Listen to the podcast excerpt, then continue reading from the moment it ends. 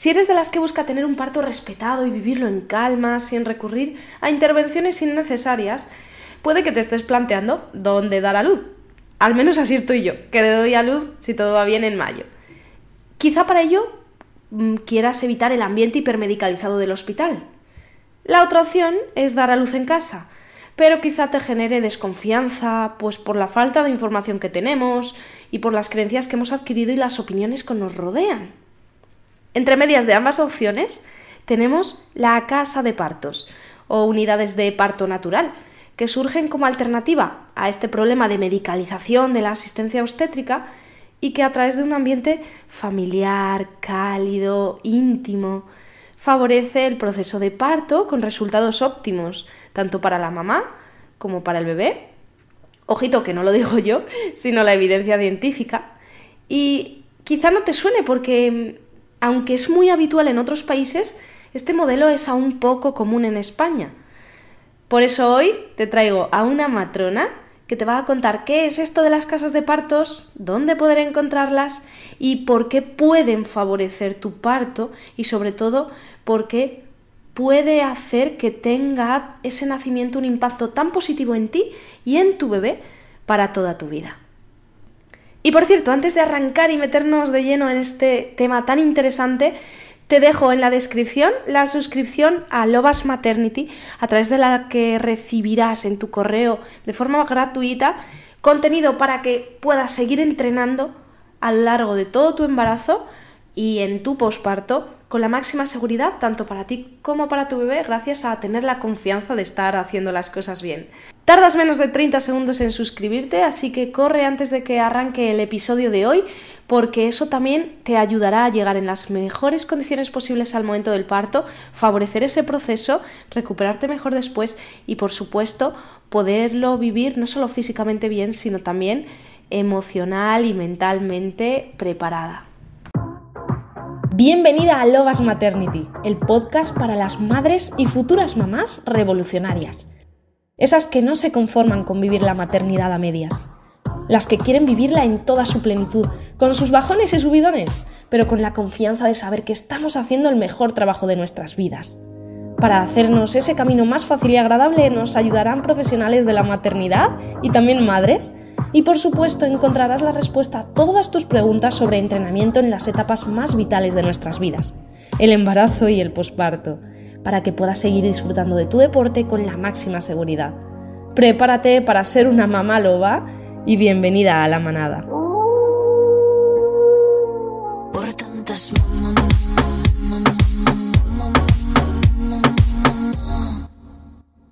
Listo, estamos dentro, ahora sí que sí. Bienvenida a este nuevo episodio de Loas Maternity en el que traemos un tema del que poco se habla, que a veces es un poco controvertido, porque no salimos hablando de partos, del, parto hospitalario, por decirlo así, porque se ve el parto fuera del hospital eh, como algo peligroso.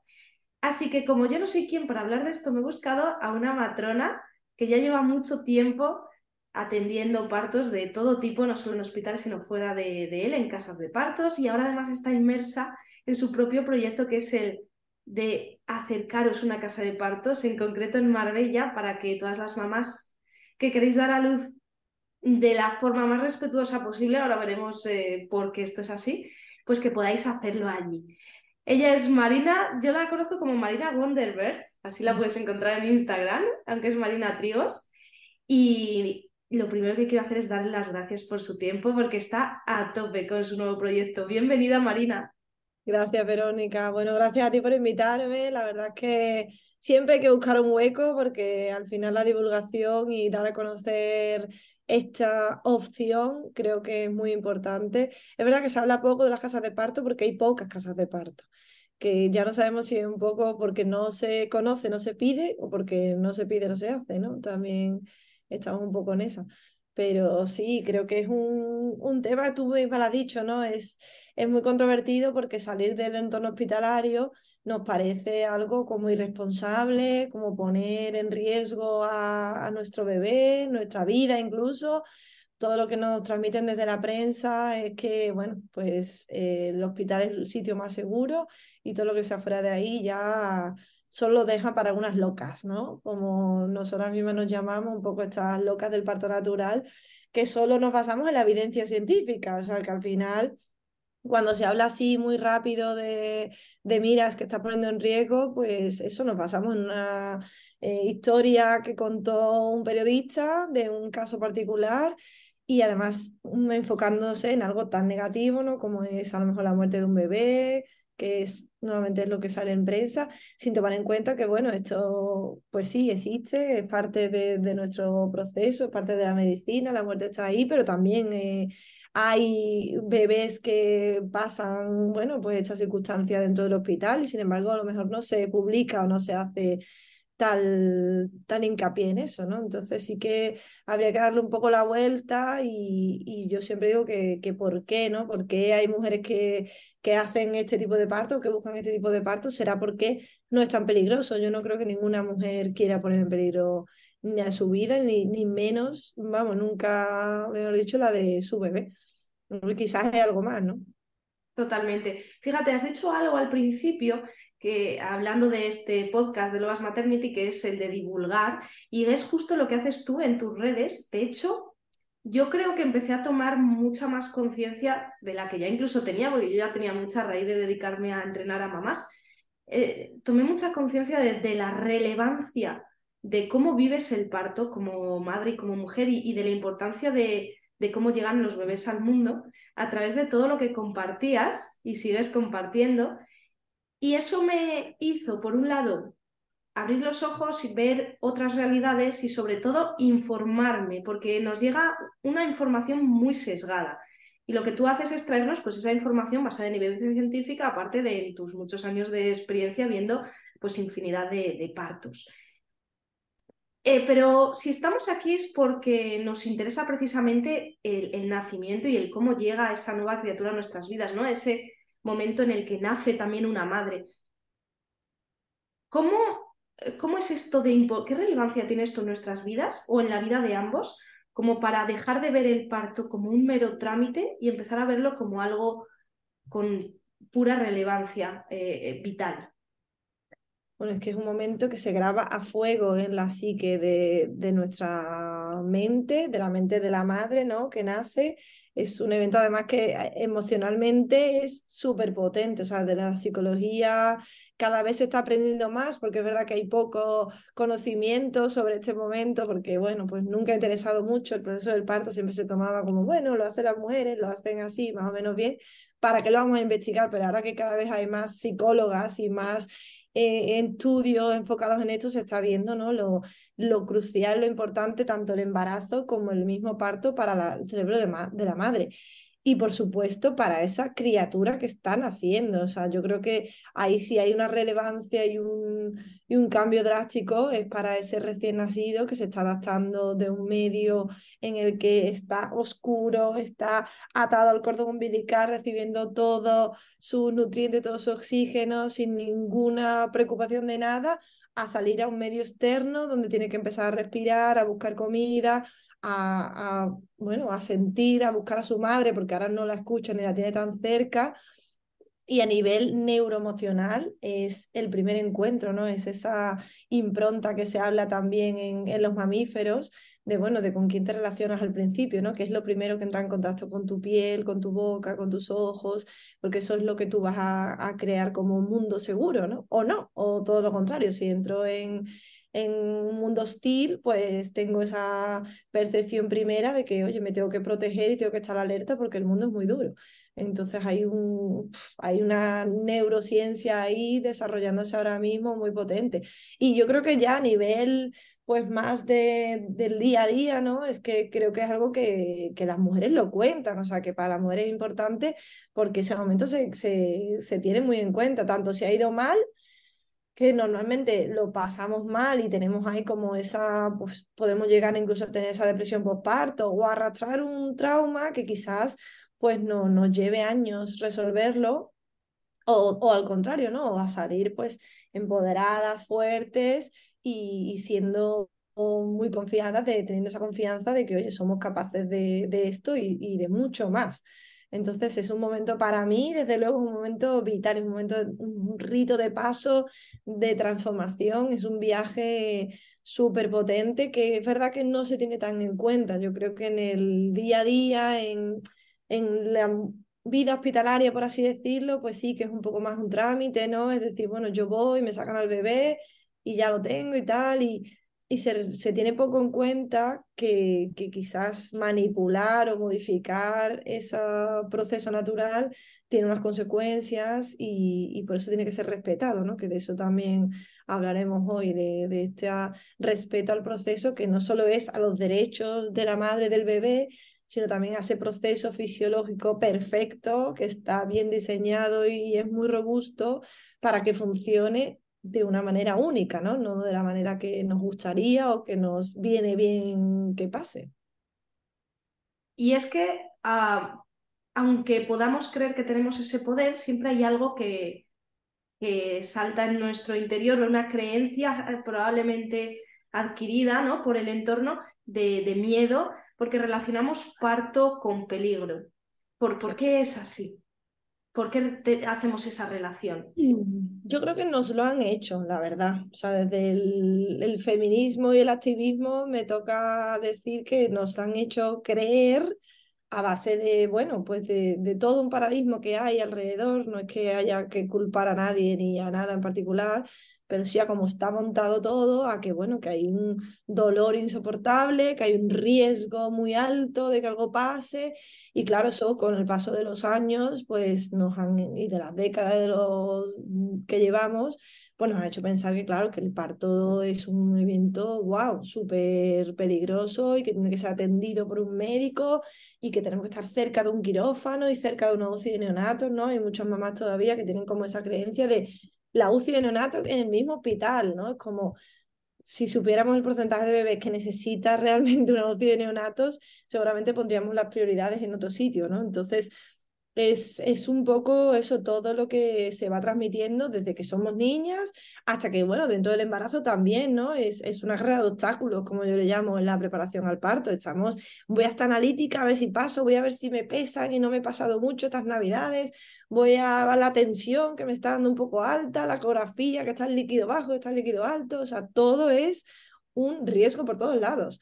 En ningún momento se fomenta la fisiología, se pone el punto, ¿no? El, la mirada en la normalidad, en, el abanico de posibilidades que hay, ¿no? Que, somos todas mujeres diferentes, cuando son procesos diferentes dentro de la normalidad, sino que estamos todo el rato mirando ese, ese riesgo. Entonces, claro, la sensación de peligro es muy constante. Y ya te digo, también por lo que he dicho antes, ¿no? Por esta prensa que también se ha encargado de, madre mía, menos mal que esta ambulancia, ¿no? Hay una una Instagramer también eh, que comparte mucho, no sé si la sigue, partida guerrillera, que comparte estas eh, noticias de menos mal que llegó la ambulancia y salvó a este mamá y este bebé que estaba pariendo sola. Es como, si es que cuando llegó ya había nacido y la ambulancia lo que hizo mm, en algunas ocasiones es casi no saber qué hacer, porque ya todo ha pasado y la madre sabe qué hacer, ¿no? Entonces tenemos como el foco en otro lado y nos creemos o como la típica noticia de, eh, sí, el padre le sacó el bebé a la madre que dio a luz en casa. Total, total, menos mal que, que estaba allí el papá y, y, eso y salvó la situación, ¿no? Entonces, la, la, el cambio de decir, no, es que nosotras estamos diseñadas para esto, es que si el parto ocurre tan rápido es porque va todo bien y es que eh, la madre es más que suficiente, el acompañamiento, el estar atendiendo un parto está por precaución, por, por salvaguardar cualquier desvío de la normalidad, pero desde luego eh, el 80%, que es de lo que conocemos de mujeres, podrían parir sin ninguna ayuda, sin ninguna complicación, y sin embargo en nuestro país, pues la cifra es casi, yo diría, el contrario, ¿no? O sea, pocas son las mujeres que no tienen una intervención o una complicación en el parto. Y esto es porque se, em, se, genera una cascada de intervenciones, como decís las matronas o los, los sanitarios, es decir, el parto no deja de ser impredecible, pero es cierto que si se evitaran ciertas intervenciones innecesarias, que cuando son necesarias obviamente salvan vidas, ¿no? Um, si no se respeta ese proceso natural del parto, que luego nos puedes contar si quieres eh, cuáles son, um, cuál es todo lo que favorece ese proceso natural, la mayoría, como tú dices, serían partos buenos o sin complicaciones ni riesgos. Que, cuéntanos que, cómo es esto de esa cascada de intervenciones, cómo pueden influir. Claro, es que esto es muy importante además porque en el hospital se suele contar la, la historia al contrario, ¿no? Es decir, eh, llegas, lo que suele ocurrir, que seguro que las que escuchan lo pueden entender muy fácil, porque además pasa mucho, seguro que tiene alguna prima, alguna amiga, alguna conocida que le ha pasado, es, llego al hospital y todavía no estoy de parto. Y lo que suele ocurrir es, como no estás de parto, lo provocan. Pues te, te ponen oxitocina, te rompen la bolsa, que también es otra forma de provocar el parto, y eso hace que tengas muchas contracciones. Eso es la primera intervención, ¿no? Oxitocina o romper la bolsa. Como tienes muchas contracciones, normalmente de forma artificial, hay un dolor aumentado, hay una necesidad de analgesia. En muchas ocasiones, además, no hay otros recursos en los hospitales como óxido nitroso, como bañera de partos, como ambiente tranquilo y calmado. En la siguiente intervención es una epidural. Esta epidural, si se pone muy pronto, llega a, adquirir mucha dosis de epidural que hace que no puedas moverte durante el parto, que dificulte que el bebé vaya bajando, que el bebé llegue a su sitio. Aún así, los bebés se las apañan para llegar porque es que esto es la supervivencia de la especie. Aún así, aunque le pongamos trabas en la rueda, el proceso sigue su curso, pero llega el, momento del expulsivo y si no tenemos ninguna sensibilidad, si no nos dejan movernos encima, porque también nos ponen en litotomía para favorecer al profesional y no a nosotras, porque está demostrado que esa postura de piernas elevadas no favorece nada al parto ni a la mujer, al revés, le está causando más problemas, hace que tengamos que tener la tercera intervención, que es un parto instrumental, sacar al bebé mediante ventosas o, forces para ayudarla a salir porque estamos en una situación en la que ya pues se lleva mucho tiempo, la que no se espera y también esa intervención requiere otra intervención que es una episiotomía para poder abrir el canal del parto para dejar salir al bebé. Entonces, de esa primera intervención que quizás no hubiera ocurrido si nos hubieran mandado a casa, ¿no? que lo que yo siempre recomiendo, es decir, si no estás de parto, no hace falta estar en el hospital, nos hemos ido yendo una tras otra en esa cadena de intervenciones y acabar con lo que le llamamos un poco así entre nuestra comunidad, que es una, el paquete completo. Es como, bueno, pues esto es la, la fábrica, ¿no? Porque al final el hospital lo que pasa mucho es que tú llegas y todas las mujeres te tratan así. Cuando cada persona somos únicas y a lo mejor Verónica lleva tres días en casa sin poder moverse y necesita estar en el hospital, pero a lo mejor llega María y lleva dos horas a lo mejor sí que se puede ir a casa, ¿no? Entonces, entre Verónica y María que hacer una diferencia y hay una intervención quizás necesaria en un lado y en el otro no, todas las mujeres pasan por lo mismo. Y claro, pues entonces hay consecuencias y hay complicaciones de esas intervenciones. Por supuesto, siempre aclarar que hay intervenciones necesarias, que las intervenciones están para salvar vidas, que ni mucho menos hay que reducirlas, hay que usarlas cuando realmente hay una justificación médica. El problema es que se hacen como consecuencia de estar interviniendo de antes. Y se modifica el proceso fisiológico, por supuesto, claro, porque ya se, se está cambiando desde el inicio del, del parto.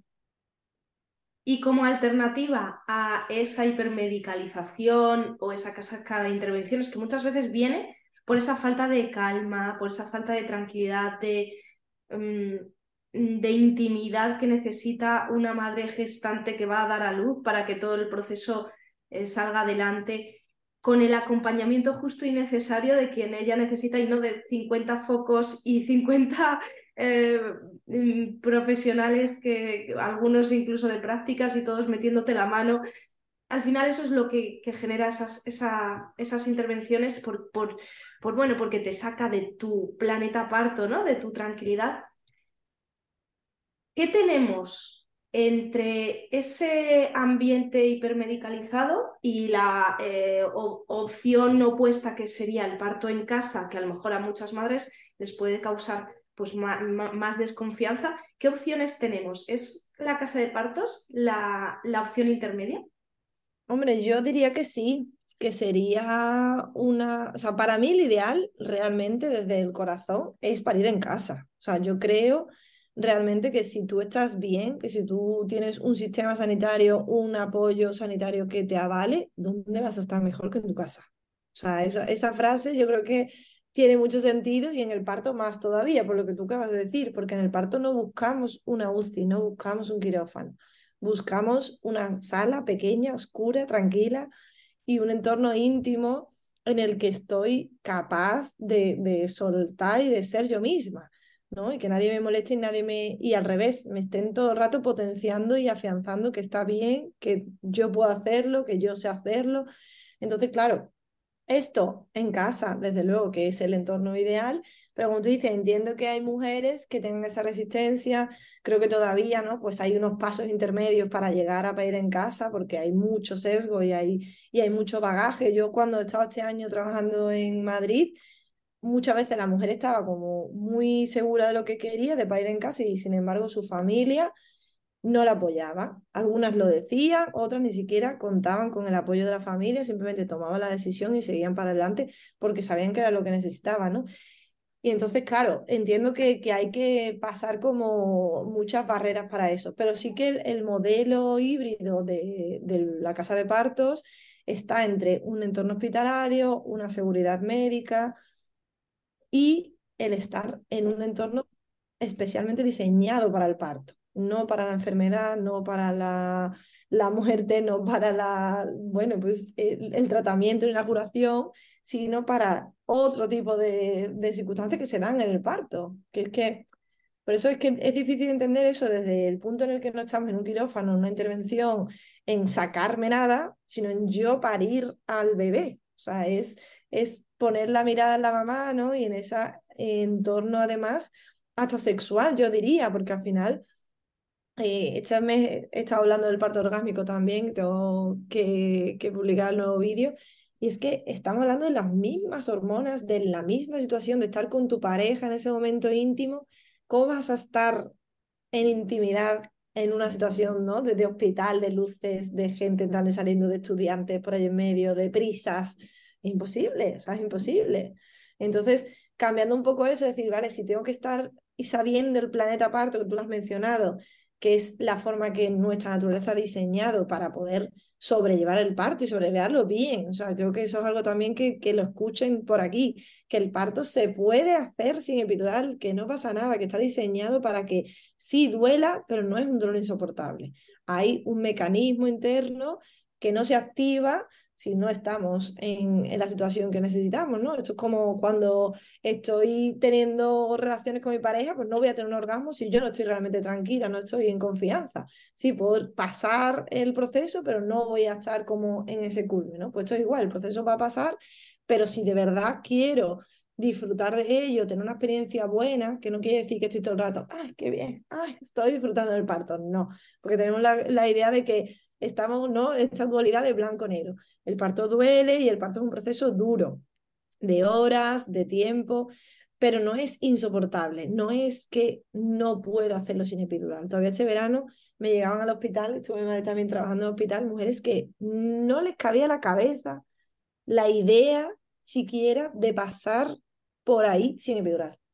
¿Sabes? Como no, no podemos concebirlo en nuestra mente, cuando a lo mejor son minutos. O sea, algunas ocasiones no son ni horas, son minutos. Hablamos de segundos partos, ¿no? Que vienen rápido y tal.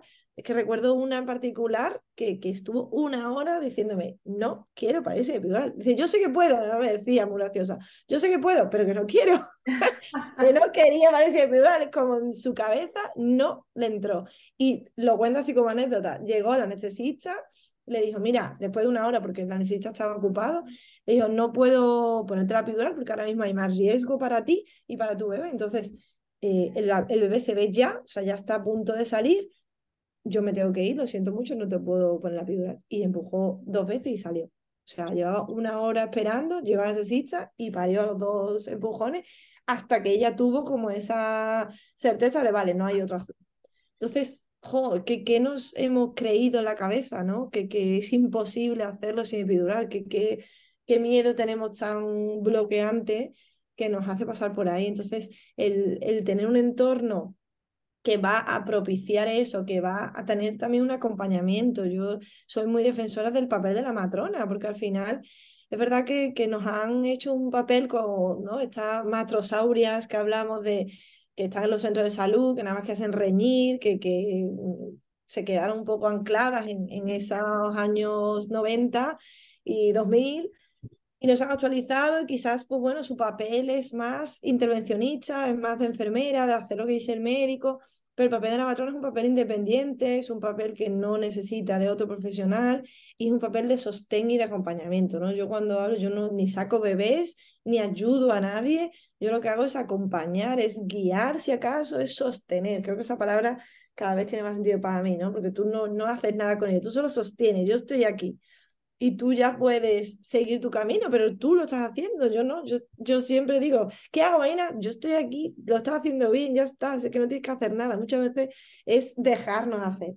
Y el entorno de, de la casa de partos creo que propicia todo esto mucho porque porque va en, ese, en esa dirección, ¿no? En el de yo soy la que lo hago, yo soy la que puedo y sé hacerlo, y tengo, por supuesto, gente que me acompaña y que me va a decir, oye, esto no está yendo bien, hay un problema, hay una urgencia que pueden pasar y poder acompañarle y asistirla. Es decir, para eso están los hospitales, para eso están los quirófanos, para cuando estos momentos de normalidad se pierden, pues ir con, con los profesionales y atenderlos sin correr ningún riesgo, ¿no? Como habla la evidencia de que realmente podemos estar tranquilas porque las urgencias obstétricas son pocas, porque estamos en, en fisiología y normalidad y cuando ocurren tenemos un preaviso, tenemos una forma de, de, saber que algo va a pasar, entonces podemos actuar antes de, de, que realmente sea ya tarde.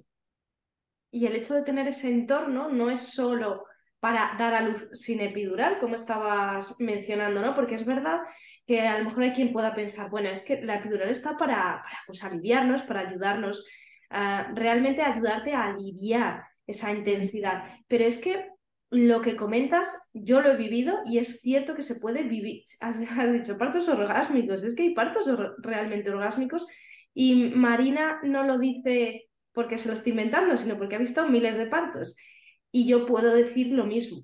Mm, yo viví un parto que, que eh, prácticamente sin dolor, sin epidural, pero por gracias a ese entorno de calma y de conectar contigo misma. Y esto yo creo que no es una carrera a ver quién es la más valiente, ni, ni eres más, ni, ni, eres menos por parir con o sin epidural, ni mucho menos. Pero sí que es cierto que el hecho de, mm, por lo menos el, eh, yo decidí dar a luz sin epidural porque me daba libertad de movimiento, que es lo que has comentado, y eso alivia mucho ese dolor. No, no me gusta decir dolor, es intensidad lo que yo sentía. Y, y es como se alivia, es como permites que ese parto sea más rápido, más fluido, eh, con menos intervenciones. Al final fue un parto, en mi caso, sin, eh, sin ningún, ni siquiera desgarro. Entonces al final dices, pues puede que merezca la pena todo esto. Eh, vamos a buscar ese entorno que lo favorezca. Cuéntanos un poco más cómo es esto de la, la, casa de partos, porque al final es un modelo que en España es poco común y poco conocido, pero que en otros países de Europa es bastante habitual e incluso está en muchos, en, en muchas em, en, en, el sistema sanitario. En los barrios, en, en Londres están los barrios, o sea, por cada barrio hay una casa de partos, porque además hay dos tipos de casa de partos. Está la casa de partos dentro del hospital, que vamos, esa está en todos los hospitales de, de Inglaterra, que es una opción y además es la recomendación, es decir, toda mujer de, de un embarazo fisiológico y, y de bajo riesgo va a la casa de partos y ya si hubiera algún riesgo se deriva a lo que es el labor ward, la, el paritorio, y además están estas casas de parto que están en medio del barrio, que están cerca del hospital, pero que suponen una, un entorno diseñado y especial para esto. Y lo que tú comentas de la epidural, por supuesto, o sea, yo no quiero ni que se piense que yo estoy en contra de la epidural, que ya me lo han dicho muchas veces, ¿cómo tú estás en contra?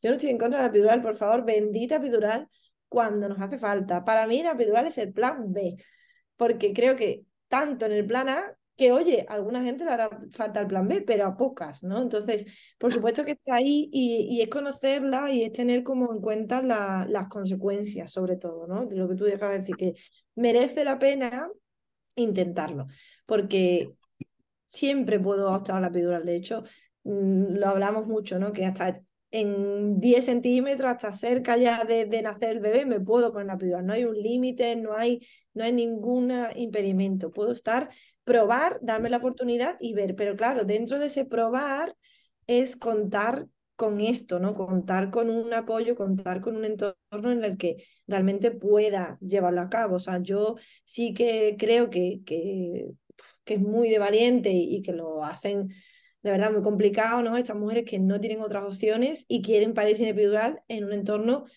hostil, hospitalario, sin recursos, sin acompañamiento, sin, sin que tengas a una pareja fuerte. O sea, vamos a hacerlo con, con la información ¿no? y con lo que, los recursos que tenemos.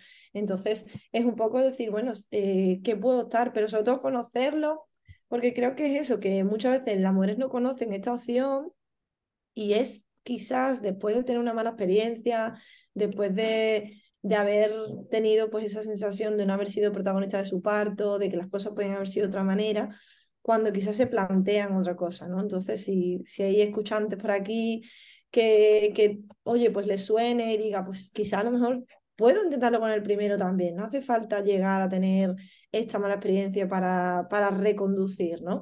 Y por supuesto que hay hospitales que lo hacen bien que hay sitios donde están de verdad cambiando y adaptándose, pero es algo lento y es algo que, bueno, que tenemos que saber y que buscar un poco más de lo que quizás pues nos gustaría, ¿no? Que fuera algo más fácil. Decir, bueno, pues sé que en mi hospital o en mi área hay este hospital que está por el parto natural y otro que no. Pues vale, me quedo con este no es tan así. Hay sitios donde lo podemos encontrar más fácil y hay otros donde, donde lo podemos encontrar menos. Entonces, bueno, por lo menos conocerlo. Yo creo que, hay un despertar también, bueno, pues teniendo en cuenta que cada vez se habla más de esta violencia obstétrica, ¿no? Que, que creo que también asusta mucho a las mujeres y hay como hay un, un cierto rechazo, de decir, guau, es que estoy embarazada, ya tú me hablas de esto y cómo, cómo voy a, a enfrentarme.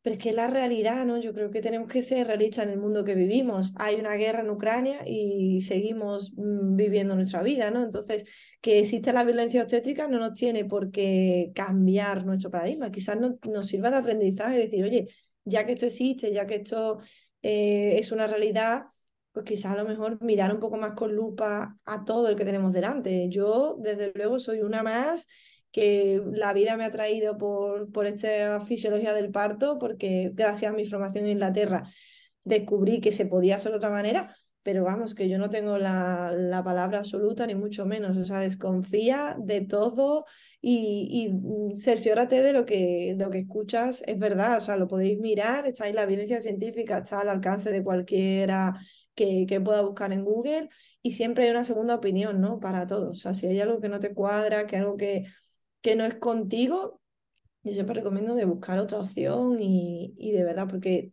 ¿cuántos hijos tenemos? Si tenemos dos, la que tiene dos o tres, vamos, ¿no? Entonces, eh, creo que es un momento tan crucial que merece la pena poner el foco ahí desde el principio. Y recordar sobre todo que, que cada una de esas mamás eh, es dueña de, de, de, su, de sí misma, ¿no? De sus cuerpos, de sus bebés, y que todo lo que haga, sobre todo informada, pues va a ser, em, lo va a hacer con mucha más confianza gracias a, ese buen acompañamiento. Así que no dejéis de informaros, chicas, y, y, para eso está aquí Marina, para contarnos todo, todo esto, porque si no, en el centro de salud probablemente no te lo vayan a contar, más que nada porque esta opción es es inviable a nivel de salud pública, no, por lo menos a día de hoy en España, al contrario de lo que sucede, en, por ejemplo, en Inglaterra, ¿no? donde tú has trabajado, Marina. Así que para las que estén buscando esa opción, que digan, vale, yo es que ah, necesito ese espacio más familiar y más cálido de, de una casa de partos, ¿a dónde pueden recurrir en España?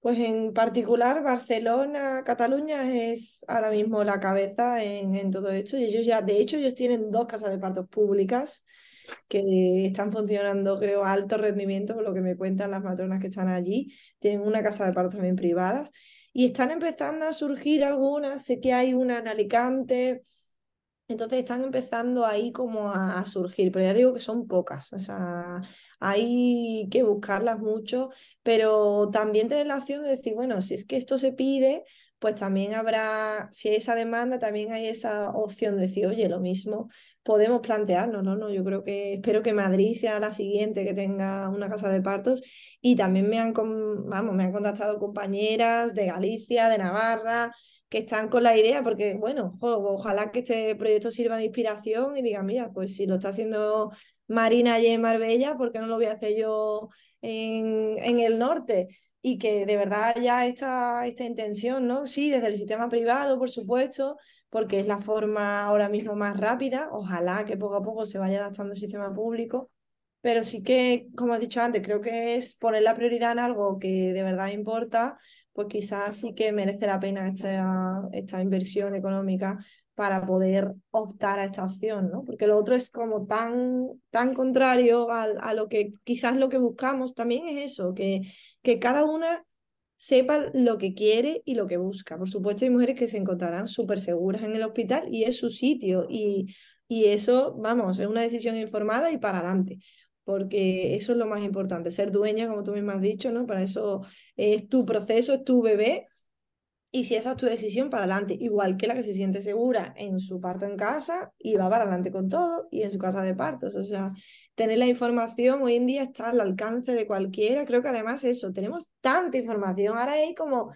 sobreinformación de madre mía, ¿por dónde empiezo? ¿no? Pero sí que bueno, que creo que teniendo ahí como un poco de criterio, decir, bueno, pues profesionales que tengan formación, que tengan un bagaje, por lo menos puedo hacer un filtro y, de verdad tomar esa decisión consciente de, los pros y las contras, ¿no? de riesgos, beneficios, de qué alternativas tengo y, sentirte esa diosa, ¿no? que, que creo que, que, es ese mensaje tan poderoso, que es que yo ya soy una diosa, lo único que tengo que hacer es sentírmelo y creérmelo, porque es lo que tenemos que repetirnos a nosotras mismas. Y hablando de ser una diosa, tengo aquí en mis manos un mm, librazo que desprende oxitocina por todos sus lados. Es el libro que ha hecho Marina junto a Marta Laguna y Raisa Sena. Somos diosas, se llama. Eh, cuéntanos, por favor, por qué, eh, por qué este libro y en qué consiste. Bueno, es que ese libro resume las experiencias positivas, ¿no? Ese libro eh, de lo que empezamos a hablar es a lo que vamos, eh, todo ese miedo, todo ese peligro, esas malas experiencias, hemos intentado cambiarlas por experiencias positivas, por experiencias de poder, por experiencias sin dolor como la tuya, porque existen, están ahí, son mujeres españolas, son actuales, están aquí, son reales y, las tenemos que conocer y las tenemos que, que, poner en primera plana porque ahí es donde tenemos que enfocarnos, ¿no? En lo, en lo positivo y en lo bueno que puede ser, no en lo que, oye, pues lo que ha sido, quizás es, es la manera donde tenemos que apuntar y eso, y poner la, la confianza y el foco en que ya está dentro de nosotras. Es que lo que hacemos es desaprender muchas veces, porque el parto en siquiera tenemos que aprender. El parto sucede, es una, un coste de hormonas, es un, proceso que hacemos involuntario y lo que tenemos un poco es que quitarnos bagaje, quitarnos toda esa parte negativa, toda esa parte cultural para, oye, dar la opción y, y ver por dónde pasa, ¿no? Y es esa información que me llega y decir, bueno, si, si esta mujer puede, quizás yo también pueda, ¿no? Creo que es muy poderoso. El, el leerlo, desde luego, te llena de oxitocina. O sea, creo que, es un, un amor y un, y un una sensación cuando lees esos relatos, esas experiencias. Te devuelve la confianza total. Y, y, de hecho, yo tuve el placer de colaborar con el relato de mi parto, porque hay un montón de relatos de partos, decidí colaborar porque a mí personalmente me ayudó muchísimo, y es lo que les recomiendo a todas siempre, que lean relatos de otros partos. A mí me ayudó mucho el leer todo tipo de partos, eso sí, partos positivos, mm, en casa, en el hospital, con epidural, sin epidural, incluso cesáreas, porque al final es empapándonos de eso y no de experiencias negativas, que es lo que a lo mejor te está contando tu cuñada, tu amiga, eh, la vecina. En vez de eh, eso, tápate los oídos ante esas experiencias negativas que te van a quitar esa confianza y llénate de las otras miles que hay. Y por eso nos han recogido en este libro de Somos Diosas, pues experiencias de absolutamente todo tipo, positivas, pero de partos de todo tipo. Y también hay eh, dentro partos en casa, de, en casa de partos. Para terminar, si quieres, Marina, cuéntanos cómo pueden contactar contigo. Bueno, cómo va tu proyecto. No sé si, si este, en qué punto se encuentra, cuándo van a poder ir las mamás ya ahí a dar a luz. Bueno, estamos a las puertas. Yo ya estoy, vamos, que, que me, me muerdo las uñas ya de pensar en el momento en que inauguremos. Podríamos decir que estás en la semana 40, por ahí. Pues yo voy haciendo una newsletter, de hecho, que se llama Cartas de Sirena, en la que voy contando, porque esto para mí está siendo un embarazo, desde luego, o sea, y el día que inauguremos, pues será ese parto, ese nacimiento de, del proyecto.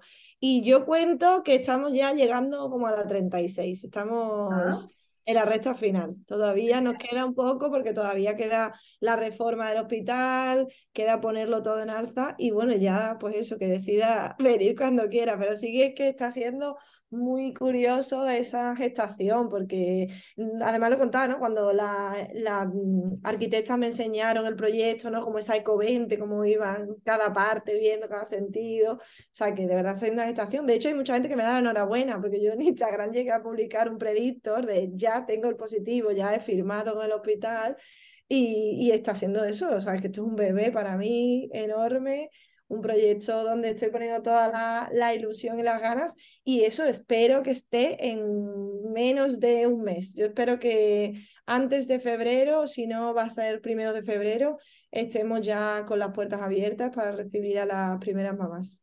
Pues yo te quiero dar las gracias de parte de todas las, las madres que puedan mm, beneficiarse de ello por dar este gran paso que creo que lo necesitamos muchísimo en España para cambiar creencias y sobre todo para que cada vez más mamás puedan disfrutar del nacimiento de sus bebés y que vengan bebés sanos mm, en un ambiente, pues eso, familiar y acogedor que les va a marcar sin duda a toda esa familia para toda la vida. Así que gracias por, por todo tu esfuerzo y, y, ojalá que se animen muchos, muchos más.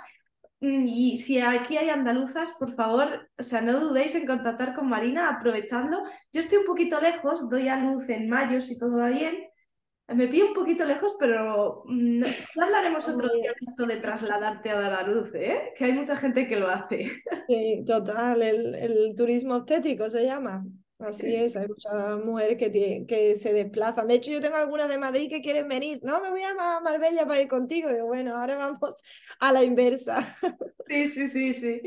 Pues bueno, eh, todo está por ver y hoy quien necesite esa información. Voy a dejar tu Instagram aquí abajo en la descripción para quien quiera contactar contigo. Igualmente todo lo que compartes, lo que decía al principio, esa divulgación nos empodera y nos, más que nos empodera, nos devuelve nuestro poder porque eh, nos empoderamos nosotras mismas con la información eh, adecuada. Sin bombardear, no hace falta volvernos locas de información, sino tener la justa y necesaria y, la basada en, en esa evidencia. Así que gracias de nuevo, Marina, por tu tiempo en medio de toda, este, toda esta locura, de, ese embarazo que llevas encima que va a beneficiar a tantas mamás. Eh, gracias por tu tiempo y, y, si quieres, déjanos una última frase para nuestras mamás o un último consejo. Bueno, lo que yo siempre le digo a, la, a las sirenas de, de, mi tribu, ¿no? de mi comunidad, que ya eres una diosa poderosa y que lo único que tienes es que creer en ti y ya está. O sea, que, creamos en nuestro poder y que si no lo vemos, pues que, que encontremos a, esa, a esas profesionales, a esas amigas, a esas compañeras que nos hagan creer en nosotras mismas. Muy bien, pues ya sabéis, chicas. Muchísimas gracias, Marina. Aparte de Sirena, ahora eres una loba más. una vez la de Sirena y loba. Y nada, iremos, estaremos muy al tanto de toda tu evolución. Muchísima suerte, mucho ánimo. Y, y de nuevo, muchas gracias. Genial, muchas gracias a ti por invitarme. Gracias a todas por escucharlo. Prepárate para ser una mamá loba y bienvenida a la manada. Por tantas